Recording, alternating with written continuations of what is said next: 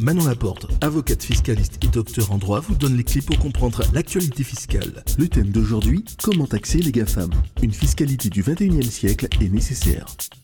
Derrière les annonces récentes tendant à promouvoir la création de champions français de l'intelligence artificielle, à consolider et rendre visible l'écosystème français dans le domaine, en même temps que la dynamique européenne, l'épineuse question, elle, de la nécessaire transformation fiscale est restée en marge du débat. La mise en œuvre d'une fiscalité du XXIe siècle est pourtant devenue essentielle. Pas une semaine ne se passe sans que l'on entende parler des GAFAM, acronymes de Google, Apple, Facebook, Amazon et Microsoft, ces géants du web venus des États-Unis. Pourquoi l'opinion publique s'y intéresse enfin? C'est suite aux révélations des Paradise Papers sur l'ampleur des mécanismes d'optimisation fiscale auxquels ont recours les sociétés en Europe.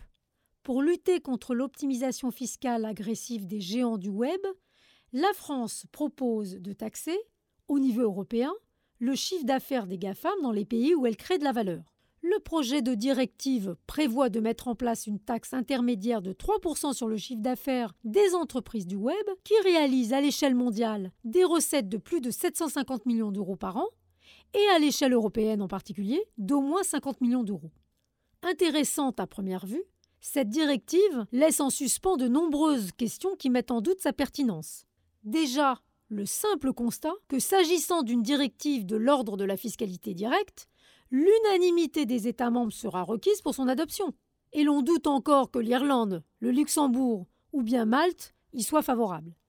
Ensuite, la circonstance qu'il s'agira bien là d'une directive et non d'un règlement, qui devra donc être transposé dans les législations nationales des États membres pour s'y trouver appliqué, implique nécessairement qu'il y aura des retards, des manquements, des défauts de transposition sur lesquels les entreprises pourront surfer. Enfin, Seules certaines entreprises, en fonction des critères énoncés plus tôt, y seront assujetties.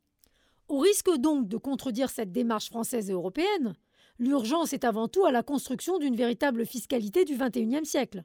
En effet, les multinationales bénéficient d'une carence du droit de l'Union européenne non harmonisée en matière de fiscalité directe. Il s'agit de l'absence d'entente entre les États membres sur les critères à adopter pour déterminer les bénéfices imposables de la société aux activités transfrontières les choses se compliquent encore davantage lorsque, pour cette dernière, les actifs immatériels constituent une part importante de sa chaîne de valeur. Les multinationales parviendront aisément à localiser juridiquement la source de leurs bénéfices dans un territoire européen à la fiscalité dérisoire et où elles n'ont guère d'activité réelle.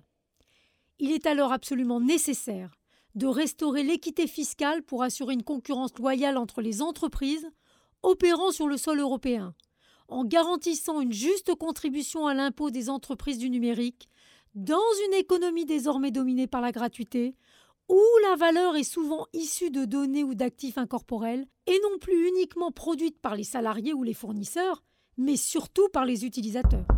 Retrouvez toute l'actualité de Manon Laporte sur manonlaporte.com et sur les réseaux sociaux. A très bientôt pour un nouveau podcast, Les clés pour comprendre, présenté par Manon Laporte.